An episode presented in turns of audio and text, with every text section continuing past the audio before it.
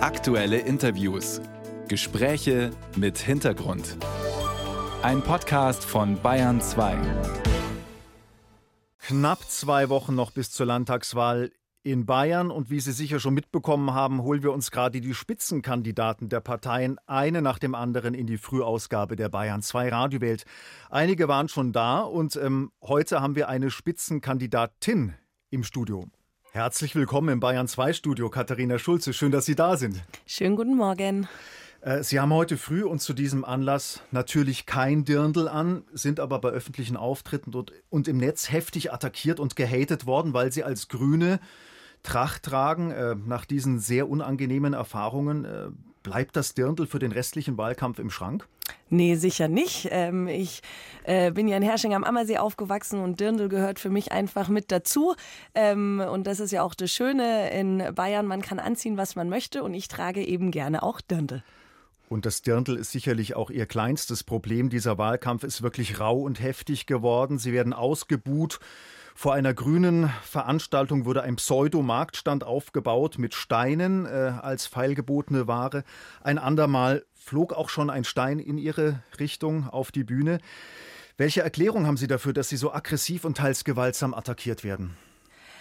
Ich habe jetzt schon einige Wahlkämpfe auf dem Buckel und ich kann das subjektiv bestätigen. Das ist einer der härtesten es ist in Teilen der Gesellschaft eine gewisse Aggression äh, zu spüren und die entlädt sich dann eben in sowas.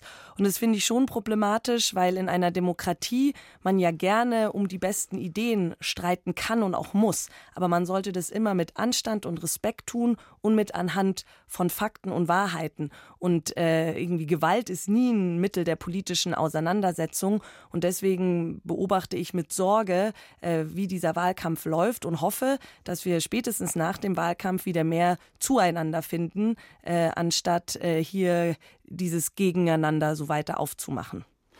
Ihre Konkurrenten Markus Söder und Hubert Aiwanger sagen äh, selber Schuld, wenn es für die Grünen in diesem Wahlkampf so ein bisschen dicke, ein bisschen härter kommt. Die mischen sich in alle Lebensbereiche ein, die wollen alles vorschreiben und viel verbieten und so weiter. Wirken auch solche Worte wie ein Katalysator, wie ein Verstärker der Volkswut? Ich sehe es schon äh, mit großer Sorge, dass politische Mitbewerber von uns wie CSU und Freie Wähler äh, gerne mal ein bisschen Öl ins Feuer gießen. Und ich bin fest davon überzeugt, wer das Lied der Rechtspopulisten singt, stärkt am Ende das Original und macht deren Chor lauter. Und ich finde auch, dass im demokratischen Spektrum das Gegenüber, also die andere demokratische Partei, nie der Hauptfeind sein kann, sondern immer nur ein Mitbewerber oder ein Gegner, weil der Hauptfeind von allen Demokratinnen und Demokraten sollte doch für uns alle die Rechtsextremen, die Demokratiefeinde sein. Und deswegen äh, finde ich es äh, bedauerlich und der politischen Kultur nicht zuträglich, wenn ähm, äh, CSU und Freie Wähler ähm, da dieses Feindbild so massiv aufmachen. Ich bitte darum und ich rufe auch alle demokratischen Mitbewerber, äh, wieder zurück zur Sachlichkeit zu kommen. Lasst uns gerne in den Wettstreit der besten Ideen treten. Wir haben große Herausforderungen in dem Land und die sollten wir auch gemeinsam gut lösen. Stichwort Herausforderungen äh, mit Ihren Kernthemen. Äh, da kommen wir auch gleich nochmal drauf, dringen Sie zurzeit überhaupt nicht durch. Und jetzt kommt auch noch mit Wucht die Migrationsdebatte, traditionell ein Thema, wo die äh, Grünen wenig gewinnen, eigentlich fast nur verlieren können. Würde es Ihnen denn in Bayern helfen, wenn die Grünen in Berlin eine schärfere äh, Flüchtlingspolitik mittragen würden, ein bisschen Druck aus dem Kessel nehmen einfach? Ich weiß, dass viele Kommunen am Rande der Belastungsgrenze sind oder sogar darüber hinaus. Und ich bin sehr, sehr dankbar für die vielen Ehrenamtlichen und für die vielen Verantwortlichen in den Kommunen, die ihr Bestes geben bei der Unterbringung und bei der Versorgung von Geflüchteten. Jetzt bin ich Landespolitikerin und deswegen ist meine erste Anlaufstelle immer erstmal, was der Freistaat Bayern machen kann. Und da finde ich das schon sehr schlecht, dass äh, Markus Söder und die Söder-Regierung das Geld, was der Bund bereitstellt für die Unterbringung von zum Beispiel ukrainischen Geflüchteten, immer noch nicht an die Kommunen vollständig weitergeleitet hat. Von den 79 Millionen Euro, die der Bund Bayern zur Verfügung stellt, wurden erst 36 Millionen an die Kommunen ausgezahlt. Da kann man sich dann natürlich äh, schon die Frage stellen, warum macht Markus Söder das? Er müsste doch ein Interesse haben, die Kommunen zu unterstützen und darf sie nicht im Regen stehen lassen. Aber ganz kurz Stichwort Obergrenze und so weiter. Da hat ja auch Habeck gesagt, so ein bisschen mehr Pragmatismus jetzt vielleicht bei den Grünen. Sind Sie da mit dabei? Das wird ja jetzt gerade auf Bundesebene diskutiert. Ich glaube, den Griff in die Mottenkiste, um wieder eine Obergrenze rauszuholen, wird in der Realität einfach scheitern. Ich glaube, es braucht viel eher Migrationsabkommen mit anderen Ländern, wo dann auch das Thema Rückführung klar geregelt ist. Und da macht die Ampel sich ja gerade auf den Weg. Mit dem Heizgesetz haben Sie sich ja ein blaues Auge geholt äh, und bei Bayern-spezifischen Themen wie zum Beispiel dem Flächenfraß hat ihr ganzer Einsatz bislang nichts genutzt. Und der Klimaschutz, der scheint auch die Massen nicht mehr so zu bewegen, wie das früher war. Mit was genau wollen Sie jetzt in diesen eineinhalb Wochen in Bayern äh, und, und bei den Bayern noch punkten? Ja. Ich bin ja jetzt äh, schon seit Monaten im ganzen Land unterwegs und es kommen immer wieder Menschen zu uns, äh, die sagen, ich habe Angst vor diesem Rechtsrutsch. Diese Wahl ist auch eine Wahl darüber, wie die politische Kultur in Bayern weitergeht, wie können wir unsere Demokratie stärken. Und das andere große Thema ist, dass äh, die Leute Sorge um den Wirtschaftsstandort Bayern haben und da immer wieder das Thema saubere und günstige Energie auf den Tisch gelegt wird. Und ich glaube, das ist genau der Punkt. Wir müssen die erneuerbaren Energien schneller ausbauen für den Klimaschutz, aber vor allem auch für den Wirtschaftsstandort Bayern und zur Entlastung unserer aller Geldbeutel, weil dadurch wird der Strom für uns alle billiger.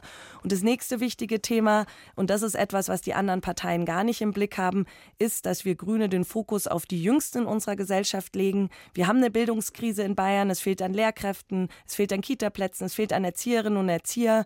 Und da müssen wir investieren, denn jedes Kind muss die gleichen Startchancen haben dem Klima sollte ja auch das oder soll ja auch das Heizgesetz äh, helfen. Ähm, glaube, bei der ganzen Diskussion, da haben Sie als Bayern-Grüne, glaube ich, auch in Berlin interveniert und den Kollegen mal mitgeteilt, wie viele Eigenheimbesitzer es überhaupt in Bayern gibt. War das Heizgesetz äh, sozusagen der Killer für Ihren Wahlkampf in Bayern? Beim äh, Gebäudeenergiegesetz haben wir bayerische Grüne dafür gesorgt, dass Heizen mit Holz auch weiter als erneuerbarer Energienträger eingestuft wird. Das ist also ein großer Erfolg äh, für Bayern und auch von uns bayerischen Grünen. Und darüber hinaus ähm, war die Kommunikation nicht gut. Das finde ich, muss man selbstkritisch klar sagen. Die Grund Idee dieses Gesetzes war aber sehr wohl richtig. Wir müssen CO2 reduzieren und wir müssen auch CO2 in den Gebäuden reduzieren. Und darum macht es einfach keinen Sinn, wenn deine alte Ölheizung kaputt ist, dir eine neue einzubauen, weil in, in ein paar Jahren Öl und Gas so teuer sein wird, dass dann die Bürgerinnen und Bürger eine Kostenfalle im Keller haben werden.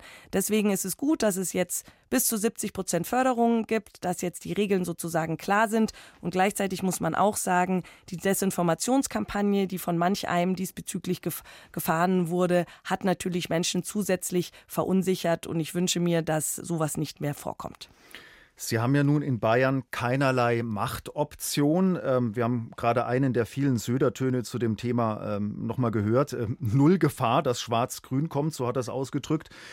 Man könnte äh, meinen, es ist fast ein bisschen wurscht, ob Sie ein paar Prozent mehr oder weniger bekommen bei der Wahl. Sie bleiben ohnehin auf der harten Oppositionsbank. Was motiviert Sie denn noch im Wahlkampf? Äh, da habe ich eine klare Nachricht an Markus Söder, nicht er entscheidet, wie die nächste Koalition aussieht, sondern die Wählerinnen und Wähler. Das ist das Schöne an der Demokratie. Die haben es in der Hand. Mit ihrer Stimmen entscheiden sie, wie viel Prozent welche Partei bekommt. Und dann geht es darum zu schauen, wie man das Beste für unser Land in einem Koalitionsvertrag verhandeln kann. Aber Sie glauben nicht ernsthaft, dass äh, CSU und Freie Wähler nicht auf eine gemeinsame Mehrheit kommen können? Wir haben noch anderthalb Wochen und Sie verstehen auch, dass wir Grüne jetzt noch alles geben, um möglichst stark zu werden, dass niemand an uns vorbeikommt, weil wir möchten Regierungsverantwortung übernehmen, weil sich unser schönes Bayern fünf Jahre Stillstand schlicht nicht mehr leisten kann. So, und wir kommen jetzt so langsam zum Ende unseres Gesprächs. Wir haben am Ende, vielleicht wissen Sie das ja auch, äh, immer so eine standardisierte Kurzfragerunde, also die gleichen Fragen an alle Spitzenkandidaten. Bitte, auch wenn es schwer fällt, nur ein Satz oder ein Wort als Antwort. Ähm, erste ich bemühe mich. erste Frage, wie geht es Ihnen, wenn Sie Ihr eigenes Gesicht auf einem Wahlplakat ziehen? Ich finde es immer am süßesten, wenn ich mit meinem Sohn unterwegs bin, weil der ruft dann immer hinten auf dem Fahrrad sitzt, oh Mama, Mama, Mama. Und dann bin ich immer kurz irritiert, ob er mich jetzt meint oder mein Plakat.